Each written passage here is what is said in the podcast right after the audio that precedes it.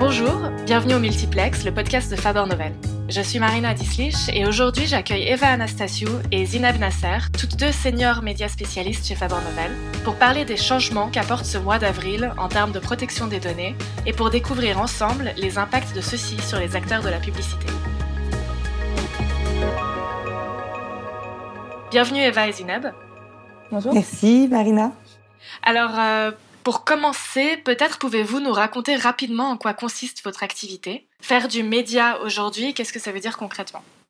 Eh bien, si on se place d'un point de vue agence, en fait, ça signifie accompagner nos clients à atteindre leurs objectifs en les aidant à construire des stratégies d'investissement publicitaire, aussi bien d'un point de vue branding, c'est-à-dire qu'on les aide à développer leur notoriété, ou d'un point de vue performance, c'est-à-dire qu'on les aide à maximiser une conversion qui est souvent un chiffre d'affaires ou des ventes. Euh, juste ici, on fait bien euh, référence uniquement à l'activation de médias payants.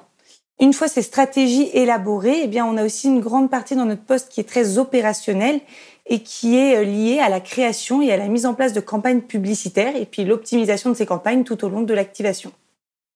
Et aujourd'hui, on va se parler de changements majeurs qui, vont arriver ou qui sont déjà arrivés depuis le début de ce mois d'avril, notamment avec des nouvelles mesures de la CNIL, il me semble, et euh, la sortie imminente d'iOS 14. On va parler du coup de ce que ça change pour vous dans votre métier, ce que ça change pour vos clients, euh, évidemment. Mais d'abord, peut-être que vous pouvez nous dire, euh, en plus de ce que ça change, quelles sont ces nouvelles mesures qu'on peut attendre? Alors, il faut savoir qu'il y a deux contraintes majeures qui sont en train de chambouler le monde de la publicité digitale. La première, c'est une contrainte légale. Donc ça concerne toutes les nouvelles réglementations de la CNIL qui imposent du coup une mise en place plus claire du consentement via les bandeaux cookies. Alors qu'est-ce que ça signifie? Euh, ben, En fait, ça veut dire que depuis le 31 mars, lorsqu'un internaute arrive sur un site, il doit pouvoir donner son consentement pour la collecte de ses données et ce euh, ben, de façon très explicite. Euh, mais en parallèle, il doit aussi avoir la possibilité tout aussi facilement de refuser l'utilisation de ses cookies. Donc ça, c'était le premier point. À côté de ça, il y a une autre nouvelle mesure, c'est une contrainte technologique qui est imposée par euh, Apple cette fois-ci. En fait, avec euh, la nouvelle mise à jour iOS 14, eh ben, désormais, Apple exige que toutes les applis mobiles qui sont disponibles sur son App Store envoient aux utilisateurs de ces applications une notification qui permet de demander leur consentement pour pouvoir par la suite collecter leurs données. Donc quand je parle de collecte de données, en réalité, euh, ce qui est important, c'est plus principalement leur IDFA. Donc c'est un identifiant unique des utilisateurs et euh, c'est ce qui va permettre euh, par la suite de pouvoir faire de la publicité personnalisée. Puis d'ailleurs, pour être plus complète, on peut même dire qu'il y a une troisième contrainte euh, auquel on doit faire face. On va appeler ça une contrainte de comportement, parce qu'il est tout à fait possible pour n'importe quel internaute d'avoir un adblocker sur son navigateur. Mais bon, ça c'est pas le sujet d'aujourd'hui. Aujourd'hui, on va se concentrer sur les deux premiers points. Tout ça pour dire que l'idée c'est vraiment de donner le choix aux utilisateurs. Mais du coup, ça implique qu'en parallèle, on peut s'attendre à ce que beaucoup d'entre eux refusent de donner leur consentement. Et donc, s'ils donnent pas leur consentement, euh, derrière, on va pas pouvoir les traquer. Donc, au final, l'impact de ces mesures, euh, bah, c'est qu'on va avoir des plus petits volumes de, de, cookies. Et du coup, la conséquence pour les annonceurs, c'est qu'ils vont disposer de moins de data euh, sur la plateforme média. Et on a l'habitude de parler de ce sujet par le prisme de l'utilisateur. C'est d'ailleurs le cas dans divers épisodes du multiplex. Ici, d'après ce que je comprends, il semblerait que dans l'expérience du site, très peu ne change pour l'utilisateur qu'il accepte ou non l'utilisation de ces données, a priori, il peut continuer à naviguer tel quel euh, sur le site, ça ne change pas forcément son expérience. Pour les annonceurs, en revanche, j'imagine que ça change euh, presque tout. Alors oui, effectivement, actuellement, rien ne va vraiment changer pour les utilisateurs, mis à part le fait qu'ils vont pouvoir euh, plus facilement décider de donner ou pas leur consentement, d'accepter en fait facilement ou non de partager leurs données, ou en tout cas de moduler les données qu'ils ont envie de partager avec les, marques, les sites ou pas. Après, il faut quand même se dire qu'il y a un petit risque de fatigue, d'usure euh, lié à ces multiples demandes de consentement, puisque par exemple sur une app iOS, en plus du bandeau de consentement qu'on va retrouver, en amont de ça, il va y avoir une première popine qui est indispensable et que les marques sont obligées de mettre. Donc en fin de compte, pour les utilisateurs, il y a vraiment beaucoup de passages où dire oui ou non, ce qui peut avoir un, un effet sur eux un peu désagréable. Après, attention, les cookie walls existent toujours. Alors un cookie wall, c'est en fait un cookie qui limite euh, la visibilité de certains contenus du site à un certain type d'utilisateur. Et ces cookies, eh bien pour l'instant, ils ne sont pas interdits par la CNIL. Donc si à un moment, un site, une régie décide de bloquer un certain type de contenu aux utilisateurs qui ont refusé de donner leur consentement, eh bien ils pourraient le faire. Alors attention, aujourd'hui, euh, personne n'a menacé de les utiliser. Pour les annonceurs, par contre, effectivement, c'est pas la même histoire. Ça va avoir un très fort impact sur eux puisque les données qu'ils peuvent remonter, qu'ils vont avoir le droit de remonter, vont être vraiment minimisées. Et donc, ça va avoir un impact sur l'attribution qu'ils vont pouvoir faire bah, des ventes et donc de leur mix média. Donc, cet impact, il va se voir aussi bien sur les plateformes publicitaires que sur leurs outils d'analytics. On entre donc en fait dans une toute nouvelle dynamique où c'est les annonceurs qui vont devoir rassurer, euh, redonner confiance à leurs utilisateurs, à leurs visiteurs, avec peut-être plus de transparence sur euh, qu'est-ce qu'ils vont faire de ces données, avec peut-être une meilleure euh, expérience utilisateur, pardon, afin de limiter en fait ces refus et donc de pousser les utilisateurs à accepter de partager leurs données, donc de garder un certain taux de consentement plutôt bon. Donc en fin de compte, ici, c'est assez drôle. Tout ça, c'est renversé. On revient peut-être à un marketing plus euh, basique, plus primaire, puisque l'annonceur n'est plus roi et c'est l'utilisateur, le client, qui le redevient en fait. C'est super intéressant parce qu'on voit comment on peut entrer là dans une vraie logique euh, de transaction, un nouveau rapport euh, coût-bénéfice pour l'utilisateur où en fait euh, la monnaie serait la donnée. je donne mes données mais à condition de recevoir un service que je juge juste en retour. Pour ceux que ce sujet intéresse et si, pour ceux qui voudraient le creuser, notre épisode 35 de ce multiplex se concentre sur ce sujet avec Adrien Vaucanson. Mais si on revient à notre sujet du jour, les annonceurs, quels impacts peut-on attendre euh, très concrètement pour eux? Ouais, mais c'est vrai que le fait de devoir recueillir le consentement des utilisateurs pour pouvoir les traquer comme on le faisait jusqu'à présent, ça va forcément avoir euh, plusieurs impacts sur les médias. Euh, le premier, c'est bah, du fait de ces mesures RGPD plus les mesures Apple, mis bout à bout, on va se retrouver avec des volumes plus faibles de données à exploiter. Donc ça signifie qu'il va y avoir un, un risque de détérioration de la qualité des audiences puisqu'elles vont être plus petites.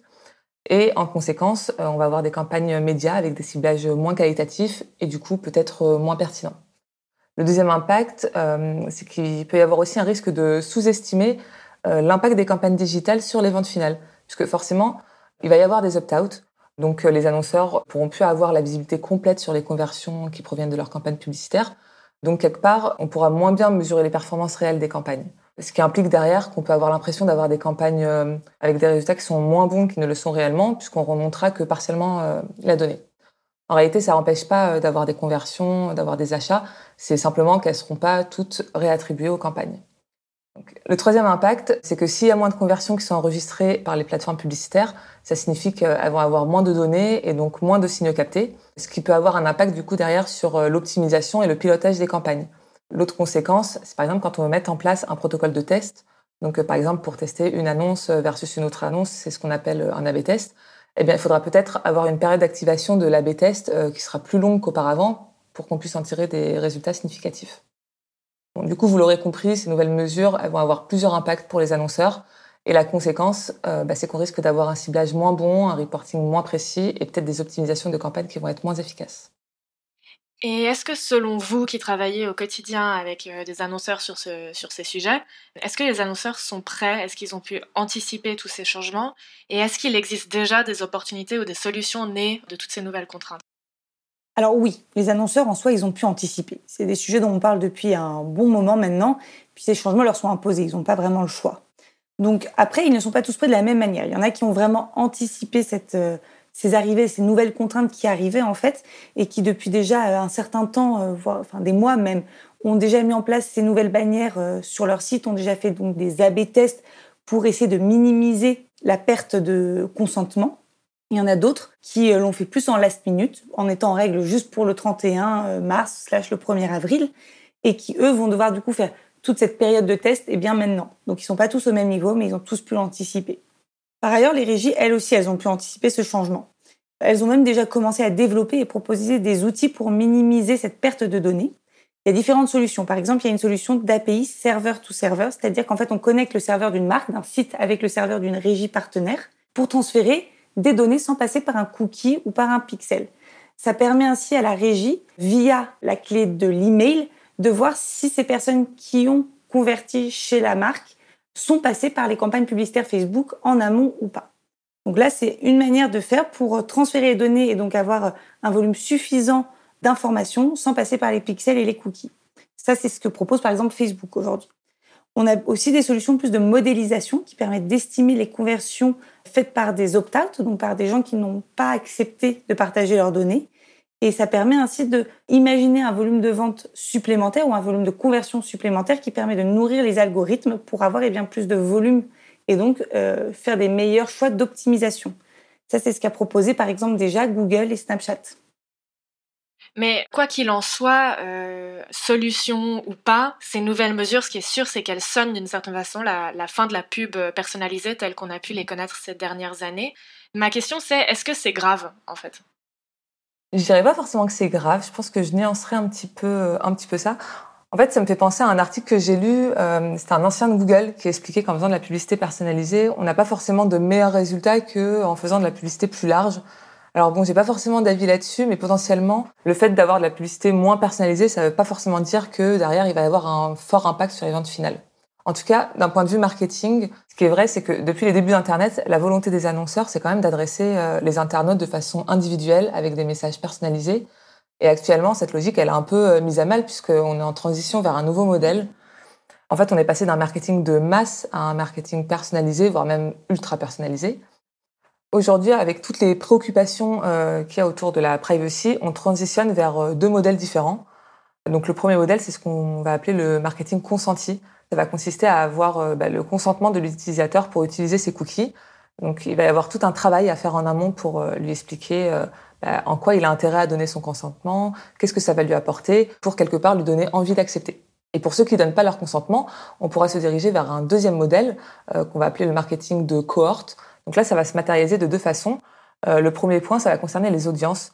En fait, euh, grâce à la sophistication euh, des outils, on va pouvoir créer des groupes d'utilisateurs similaires qu'on pourra mesurer et cibler tout en étant plus respectueux de la vie privée des internautes.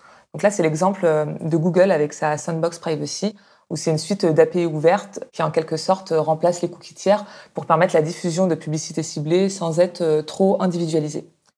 Euh, la deuxième façon de faire du marketing de, de, cohorte, ça va être via la modélisation. Donc là, ça va plutôt concerner euh, toute la partie remontée de données, euh, attribution. Donc ça va nous permettre de compenser le fait qu'on va remonter que partiellement la donnée. Mais après, c'est pas totalement fiable puisqu'il devrait y avoir une perte de l'ordre de 25%. En tout cas, de cette façon, on devrait mieux prédire le mix média pour atteindre nos objectifs donc au final, ces nouvelles mesures qui sont imposées par la CNIL ou Apple, au-delà de les voir comme euh, des contraintes, il faudrait peut-être plus les voir comme une opportunité euh, d'hygiéniser nos pratiques. Au final, on est peut-être allé trop loin dans la publicité personnalisée et on peut se dire qu'on peut faire euh, moins mais faire mieux et puis surtout de façon plus raisonnable.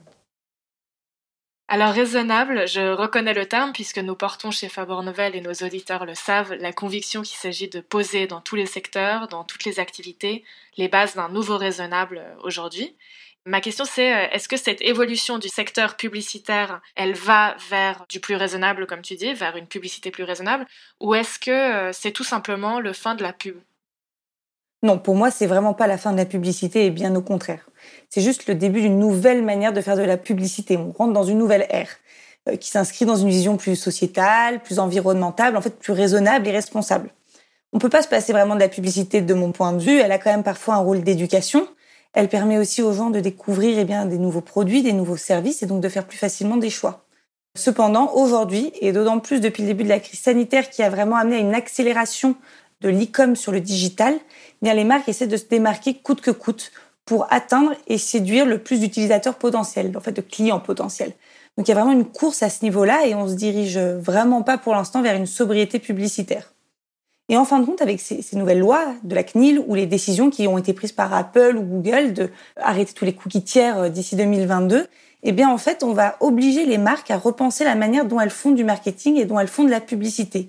Elles vont être obligées de prendre bien plus en considération les droits des utilisateurs et du coup, de manière euh, assez homogène et générale, eh bien, on va euh, rentrer dans une nouvelle mouvance du marketing raisonnable, euh, puisque tout le monde doit y adhérer en fait. Alors merci beaucoup Eva et Zineb pour votre présence et pour vos lumières sur ce sujet de très grande actualité. Si ces sujets vous intéressent, sachez que vous pouvez retrouver dans nos épisodes précédents un focus sur les cookies et la disparition des cookies tiers dans notre épisode 12, un bilan RGPD deux ans euh, après le début du RGPD dans notre épisode 6, et comme je le disais pendant cet épisode, un focus sur la notion de transaction, data, géant numérique dans notre épisode 35. On se retrouve la semaine prochaine pour un nouvel épisode du Multiplex.